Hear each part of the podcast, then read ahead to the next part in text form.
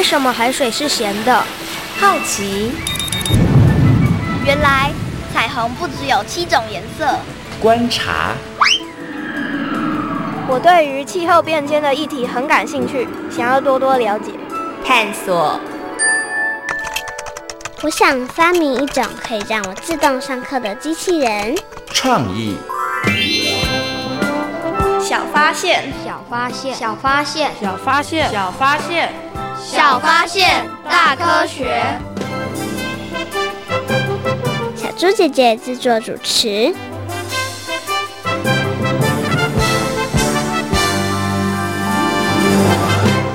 原住民的祭典真的好多哦，我都快搞混了。其实也没这么难记，原住民的祭典活动都是和生活形态有关。所以，以海为生的原住民就会有海祭哦。Bingo，你答对了，我就是这样记的。原来如此啊！那我考考你，有哪些原住民是以海为生？这、这，我只记得阿美族和达悟族。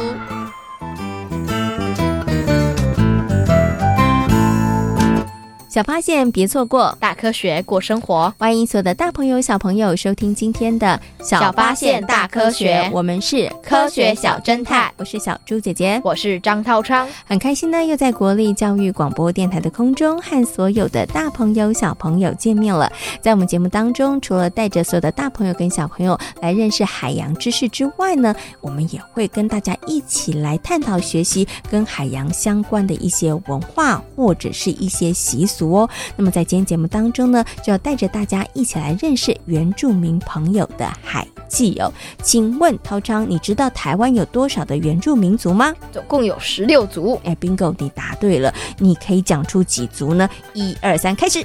布农族、阿美族、达悟族、赛德克族、格马兰族、排湾族。哦还有呢，少族，少族，哎，你呀，勉强快要达到一半了，但是还要再加油哦。等一下呢，下了节目之后，小猪姐姐把十六族的名单给你，好好的把它认识一下，背起来好不好？应该是可以吧。好，那其实呢，刚刚提到了台湾呢有十六族的原住民族，那你知道这些原住民朋友他们以什么为生吗？以打鱼、狩猎，或者是、嗯。农耕为生吧，他们会捕鱼，然后狩猎跟农耕。那其实呢，原住民朋友也有很多不同的祭典哦。你知道有哪一些祭典呢？我知道阿美族有丰年祭，布农族有达尔祭，以及达悟族有飞鱼祭。哎，你很好，不错哦。那你有没有听过海祭呀？有，我有听过。你那你觉得原住民朋友为什么要办海祭呢？可能是因为要感谢大海给他们这么多的食物，让他们能吃得这么饱吧？哎，我觉得你这个答案好像也算蛮合理的哦。不过到底是不是这样子呢？在今天节目当中，就要带着大家一起来认识原住民的海祭哦。那其实呢，经过刚刚小猪姐姐稍微测试一下，我发现嗯，涛昌还不错哦，哈，答对的几率还蛮高的哈。刚刚呢，经过小猪姐姐呢简单的测试之后呢，我发现涛昌呢对于原住民朋友的海祭好像像。好像还蛮了解的哦，不过他是不是真的这么了解呢？马上就进入今天的科学来调查的单元，我们要出三道问题来考考涛昌哦。有问题我调查，追答案一级棒！科学来调查。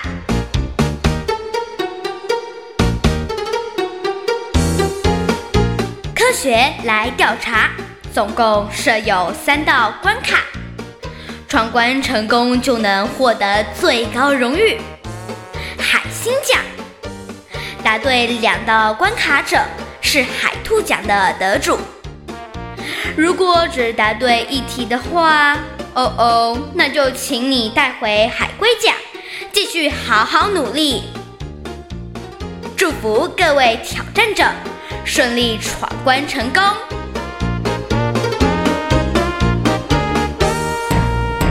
科科学来调查，大奖带回家。在今天科学来调查的单元呢，涛昌要来闯关哦。那我们有三道问题要来考涛昌哦。那今天呢，这三道问题其实都跟台湾原住民朋友的海记有关系哦。那涛昌有没有信心可以闯关成功呢？有。哎，你刚刚呢稍微小猪姐姐测试一下，你好像还蛮了解的。好，那我们今天呢，主要三道问题呢，都跟原住民朋友的海记有关。请问涛昌，你准备好了没有呢？准备好了。好，马上进行今天的第一题。台湾有些原住民族以捕鱼为生，请问对不对？对。你这么肯定你的答案，那我要问问你喽，你知道有哪一些原住民族他们是以捕鱼为生呢？达悟及阿美族。哎，达悟族的确是哦，像达悟族每一年有个非常有名的祭典，就叫做飞鱼祭。哎，那阿美族朋友呢，因为他们居住的位置哦，所以呢，其实捕鱼好像也是他们很主要的维生活动哦。好，那这样讲起来的话，涛章好像应该答对喽。他到底有没有答对呢？对喽，嗯，涛昌答对了，没错，达悟族朋友呢是以捕飞鱼为主哦。那这个鱼捞呢是阿美族朋友呢仅次于农业的第二大生产活动。那阿美族朋友呢主要的这个鱼捞呢是以河川捕鱼为主，只有呢一部分居住在海边的部落呢才会乘着竹筏，然后结队出海去捕鱼哦。好，那另外呢还有像这个邵族的朋友呢，他们是利用四手网来捕。所以呢，在台湾有一些原住民族就是以捕鱼为生哦。好，那第一题呢，涛昌答对了。接下来我们进行的是第二题。请问台湾的原住民族只有阿美族有海记，请问是否正确呢？请回答。错。哎，你怎么这么笃定啊？斩钉截铁的知道是错的？莫非你知道还有其他的？原住民部落也有海鸡吗？雅美族也就是达悟族哦，达悟族也有，对不对？好，所以你觉得应该这个答案就是错的，因为不止阿美族。那到底呢？涛昌有没有答对呢？赶快听听看。嗯，涛昌答对了，没错。其实啊，不止阿美族有海记，像卑南族也有海记哦。卑南族的海记呢，又被称作是丰年祭，在每一年的七月中旬来举办呢、哦。祭典呢是在海边来举行的。那他们呢会朝着兰屿的方向呢来遥祭，带着小米种子到人间的两位神祇哦。因此呢，海祭呢是一种感恩的祭典活动哦。那阿美族呢，当然有海。祭又称为捕鱼祭哦，是仅次于丰年祭的一个非常重要的庆典。好，涛昌呢连续答对两题，只剩下最后一题喽。涛昌有没有信心可以答对？有。好，那赶快来听听看第三题的题目。原住民很早以前就有海洋生态永续经营的观念，请问对不对？对。很确定吗？很确定。为什么这么确定呢？你以前有听过吗？达悟族他们只会捕适量的飞鱼，不会全部捕走。哦，看来你对于达悟族真的很了解 啊！没错。好，那到底呢？涛昌有没有答对呢？赶快来听听看。我答对喽！嗯，套昌答对了，没错。其实啊，原住民朋友呢，从很早以前呢，就有海洋生态永续经营的观念了。像刚刚呢，套昌说的达悟族朋友呢，他们只捕适量的鱼。那像阿美族呢，他们的先民呢，之前啊，在这个捕鱼的时候，祖先就会交代哦，在这个海岸礁岩采集的时候呢，采完之后就回家，千万不要再回头，不要想再去抓螃蟹啊、捡贝壳啊，或者是捡食海菜哦，因为呢，你的这个箩筐已经满了，就不要再升起贪念，想要捡食更多。所以，我们的原住民朋友呢，早在很早以前就有海洋生态永续经营的观念喽。那今天呢，涛长很厉害，连续三题都答对了，所以呢，也获得了我们的最高荣誉，就是海星奖。科学来调查，大奖带回家，挑战成功。小鹿姐姐，我觉得今天给的题目都还蛮简单的，嗯，所以你表现得非常好。不过既然你说很简单，那我就再来考考你哦。好，原住民每一族的这个海祭的时间都不一样，请问对不对？对。哦，所以你觉得每一个都不太一样？阿美族的海祭跟卑南族海祭的时间也不一样，没有错。那你觉得他们为什么时间会不一样呢？不同的族群有不同的文化，也就有不同节日的时间呐、啊。你这个回答好官方哦，这样讲是对的啦。可是到底为什么呢？其实它当然有原因的哦。所以呢，在今天的科学库档案的单元当中呢，就为所有的大朋友小朋友呢，邀请到了伍赛老师来到节目当中哦，跟大家好好来介绍原住民族的海祭哦，他们到底是什么时间举行的？而每一族的海祭，他们的仪式。你觉得一不一样呢？不一样，没错。那他们到底有什么不一样之处呢？马上进入今天的科学库档案，来请伍赛老师进行说明哦。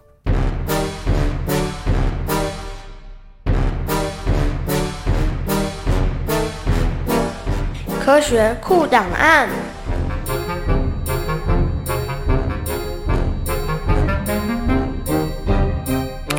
伍塞普拉斯。文化工作者，熟悉原住民文化传统。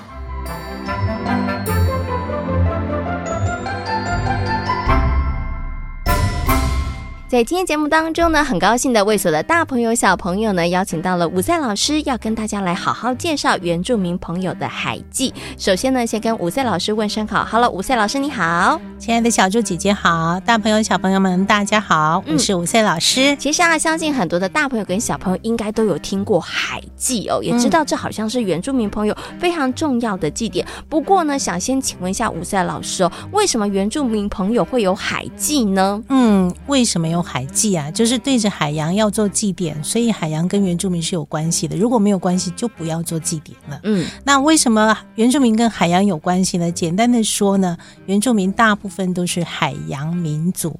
好，我们靠海为生。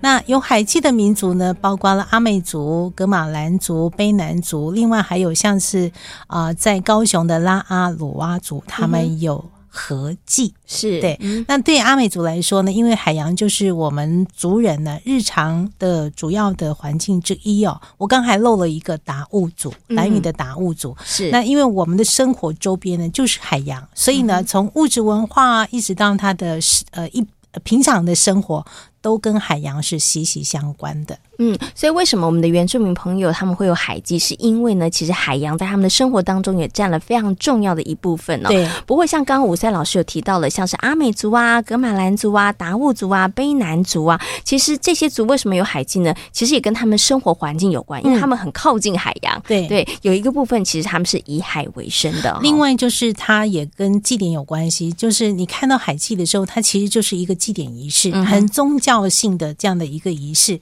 那、嗯、主要就是说。因为大部分的呃这些海洋民族呢，他需要靠它为生，所以他要做一些记忆，求海洋能够馈赠礼物给我们。哦，好，那同时像阿美族呢，在海祭的时候呢，他会利用这个时间去训练。年轻人他的体力、他的胆识，嗯，这样，所以那个祭典仪式就相很丰富哦。所以这样，武赛老师这样讲，其实啊，原住民朋友的海祭，他们的目的性其实蛮多的哦。对，其中有一个呢，像刚刚伍赛老师说的，可能就是诶，希望可不可以让我们有丰收？对，对我们出海捕鱼的时候，那是不是也有一些他会是有感谢之意啊？就是谢谢哎，其实让我们其实今年呢，在大海里头，其实获了和获得了非常丰富的资源，也有这样的意思吗？一定要。啊，这个原住民的祭典仪式里面，哈，它前面一定有一个要祭天跟祭地。那海祭就是祭海洋。嗯、那他祭的时候，第一个就是要感谢海神，你每年呢都让我们的族人平安，也谢谢海神呢，每年都带了丰富的礼物。馈赠给我们，像达悟族的这个飞鱼祭就是如此，很清楚，他就要谢谢海神呢，每年都带着飞鱼回来给我们，这样。是。啊，所以他捕鱼的时候呢，就会按着海神所交代的，小的鱼不可以捕，而且只能在一定的时间里面来捕鱼。那像阿美族，像台东都立部落，他们的海祭叫做把法会，就是喂猪给海神。哦，他的海祭是喂猪给海神，为什么要喂猪呢？猪是对原住民来说很珍贵的动物啊。嗯哼，就是谢谢海神一直以来每年呢都给我们丰收，也也祈求海神呢在每一年一样把这些丰收带给我们部落族人，这样所以叫把伐会喂猪。那另外像呃港口，就是花莲丰滨的港口部落也是有海祭叫米萨兹波，名字就不一样。嗯哼，它一样它不管是叫什么名字，它都是说谢谢海神给我们丰收，也祈求来年我们都能够平平安安，并且有丰收。这样，嗯，OK，所以这个海祭呢，主要举办的这个目的就是谢谢海神可以给我们丰收，也谢谢海神可以让我们平平安安。对。可是想请问一下伍赛老师，我们刚刚提到了，不管是阿美啊、卑南啊，或者是达悟啊，或者是噶玛兰族，他们都有海祭，可是每一族的海祭的时间都一样吗？然后或者他们的祭典的方式都一样吗？不一样，完全几乎不一样。嗯，我刚刚讲了两个，都是属于阿美族的部落，都利部落跟呃花莲丰滨的港口部落，它就完全不一样哈。那因为他们都在海边，可是那个仪式性的行为，它目的是目的性是一样，可是那个行为的模式不一样。像在都利部落，它海祭的时候呢，它的部落的族人会以竹子在沙滩上。画一个圆圈，这样就画一个祭场，嗯、所以内外他要分得很清楚。他做完这个仪式之后呢，他才可以去拿猪头啊、呃烟草啊、酒啊、槟榔啊、糯米啊，才能够投向海边。哦，这样是好的。所以他的祭的仪式里面是非常的神圣的。嗯、那他这里面要先做一些祭祖先、祭海神。然后祭完了之后，他就会带着耆老们带着年轻人走向海边，把那个猪头啊、烟草刚刚讲的那那些东西丢向大海，丢向大海。也就是说，我们走出这个圈外之后呢，我们就跟祖灵还有海神接在一起了。哦、是对，那港口部落它就比较着重在年龄阶级组织它的运作跟训练上面，所以他在。呃，海祭的时候，像港口部落海祭的时候，就会有很多的活动。嗯、年轻人呢，不仅仅你要潜水去捕鱼哦，嗯，而且他那个捕鱼比较像是竞赛，是，就是年轻对，嗯、年龄每一个年龄阶级组织呢，他就要去比赛，都要去抓到最好的鱼，最好的这个虾。贝类这样，然后拿上来要炫耀的，他就是在训练你的年轻人，你的这个抓鱼的功夫会越来越好，然后每年都会越来越丰收，这样子。是，所以它很不一样。那您刚刚讲到它的呃时间哈，就是格马兰族，它也是海洋民族，它也有海祭，可是它跟阿美族的祭典的时间不一样，嗯，为什么呢？因为每一个族群，它的环境啊，即即便它都靠海边，可是它的渔获不一定。哦，你像格马兰族，他会在三四月的时候，飞鱼季来之前，他就会先办海季，嗯，因为他知道这个时候很多的浮游的生物起来，就会有很多的鱼，比如说呃鬼头刀，嗯，飞鱼是，他们就会开始准备做海季。然后像是达悟族。他也是飞鱼回游的时候，它一定要办海祭。好，你不办海祭，你就不能抓鱼，这样哈、嗯。所以那个海祭呢，就是每一个族群都因为它生它所处的这个海洋的海域，它会有什么样的鱼种会回游，它就它因为它要抓这些鱼，嗯、就会在那个时候。来办祭典，应该是说原住民呢，其实有很多不同的这个原住民族，他们都有海祭，但是他们的其实中心的想法，其实都是要感谢海神，让我们的生活其实可以呃丰腴，然后呢可以让我们平安顺利。对。但是刚刚呢，武赛老师有说了，其实呢各个部落里头，他们可能海祭的形式不太一样，然后呢海祭的时间也不一样，因为呢大家所处的地点，然后渔获的情况也不一样，鱼回游的时间也不一样，对不对？好，所以呢今天呢透过武赛老师跟所有的大朋友小朋友所说的说明之后呢，相信大家对于台湾原住民族的这个海记有了更多的认识和了解喽。今天呢，也非常谢谢武赛老师跟大家所做的分享，谢谢武赛老师，谢谢小猪姐姐，也谢谢大朋友小朋友们。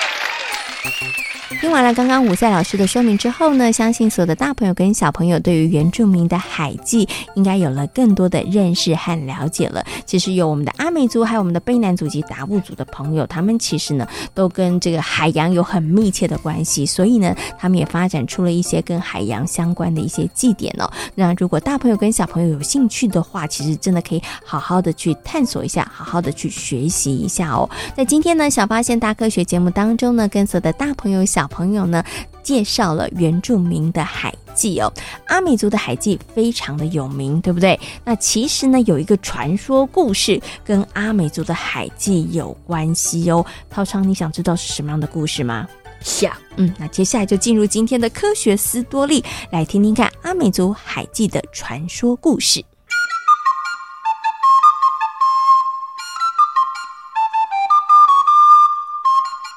科学斯多利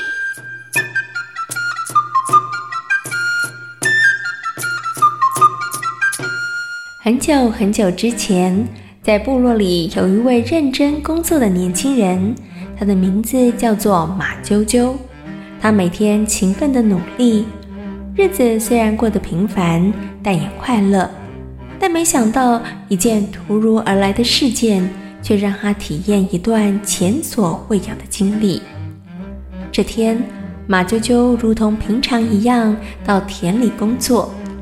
正当他准备要下田的时候，一滴一滴斗大的雨水打在他的脸庞，一瞬间，天空下起了滂沱大雨。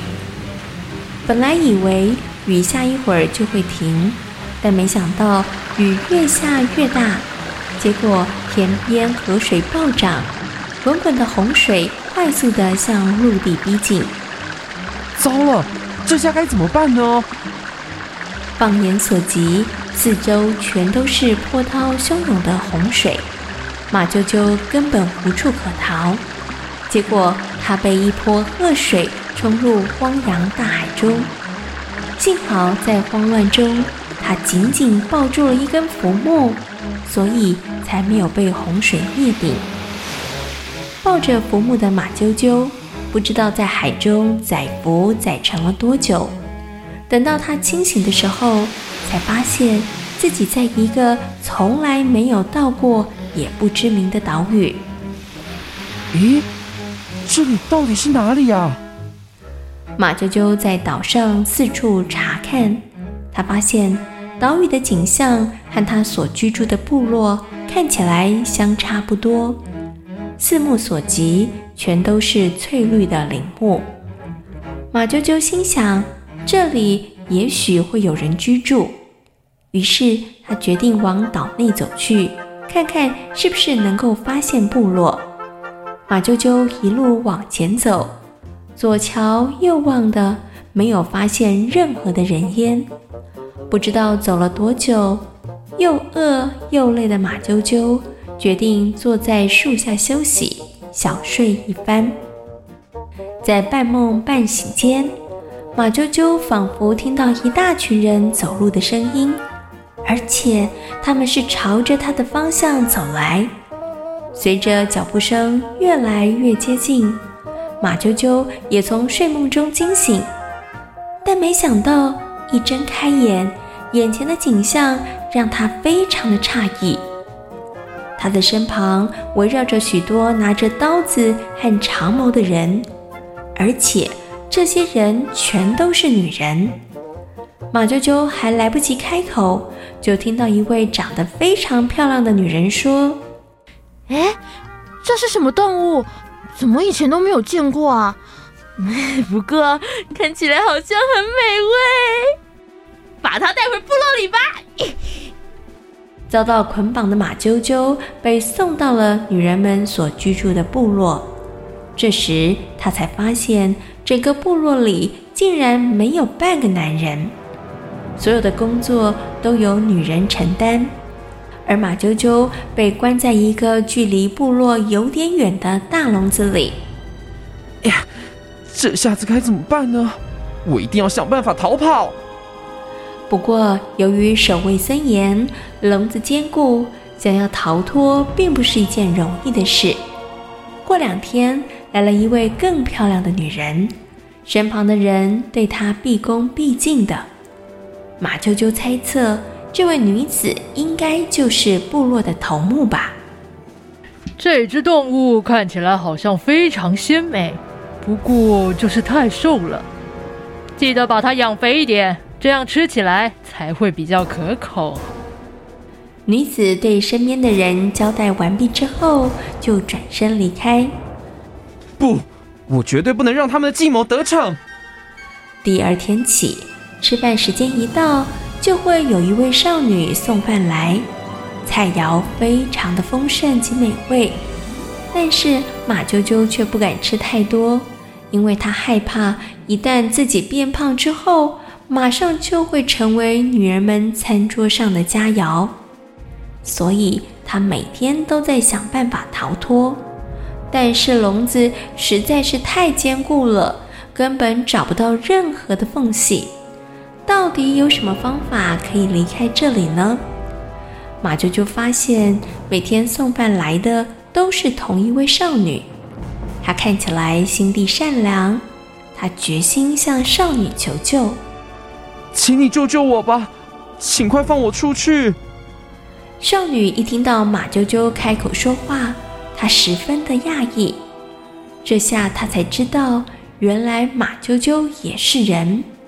由于马啾啾不停的哀求，她实在不忍心。最后，她只好答应马啾啾的请求。等到天黑之后，你再行动，记得一定要往海边跑。谢谢你，我一定会记得你的恩情的。少女送完饭，在离开前，将身上的刀子解了下来，偷偷交给了马啾啾。马啾啾牢牢地记住少女的交代，所以并没有立即逃脱。一直等到月黑风高，趁所有人都不注意的时候，他才用刀子将笼子破坏。太好了，我终于可以离开这里了。马啾啾从笼子逃脱之后，拼命地往海边的方向奔跑。没想到，即将要抵达海边的时候，后头居然出现了许多的火把。原来他的行踪被发现了，这下子该怎么办才好呢？马啾啾心中非常的着急，他不知道如何是好。如果被逮住，那么一定是死路一条。但是贸贸然跳入大海中，能够生存的希望也非常的渺茫。就在马啾啾不知所措的时候，忽然海面上浮出了一只大鲸鱼。它开口对马啾啾说：“我是少女的朋友，他要我来救你回家，快跳上来吧。”听完大鲸鱼的话。马啾啾立刻慌张地跳上鲸背，大鲸鱼迅速地游向大海。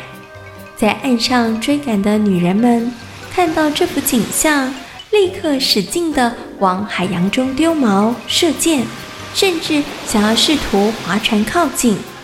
但是由于大鲸鱼游泳的速度实在是太快了，根本就无法追赶上。眼看着追兵远远落后。马啾啾才放下心中的大石，最后总算能够顺利的逃脱，避免沦为女头目桌上的佳肴。大鲸鱼一路游到马啾啾的故乡，马啾啾跳下鲸背，还来不及道谢，大鲸鱼立刻转身游回海里。马啾啾只能朝着大海大声诉说对于大鲸鱼的感谢之意。谢谢。带着这段奇特的经历，马啾啾回到部落，但他却发现，原来他已经离开了好几十年，在部落中认识他的人已经不多了。唉，没想到我已经离开这么久了，还能回到部落。真是太幸运了。后来，马啾啾为了感谢少女以及大鲸鱼，让她能够重回部落生活，所以他每年都到海边献上槟榔、糯米糕和酒纪念他们。相传，这也是阿美族海祭习俗的由来呢。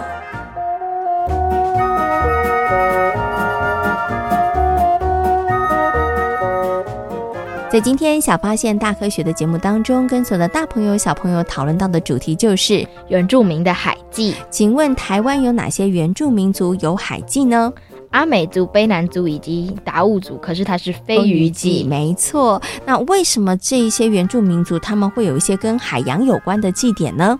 因为他们都是依靠海洋为生，嗯，他们其实距离海都非常非常的近哈。那原住民朋友的海祭的时间都一样吗？请问原住民海祭的时间都一样吗？不一样。嗯，其实不止时间不一样，他们的仪式也不太相同哦。如果大朋友跟小朋友对于原住民的海祭有兴趣的话，其实可以做更多深入的认识，还有研究学习哦。小发现别错过，大科学过生活。我是小猪姐姐，我是张涛昌。感谢所有的大朋友、小朋友今天的收听，也欢迎大家可以上小猪姐姐游乐园的粉丝页，跟我们一起来认识海洋哦。我们下回同一时间空中再会喽，拜拜。拜拜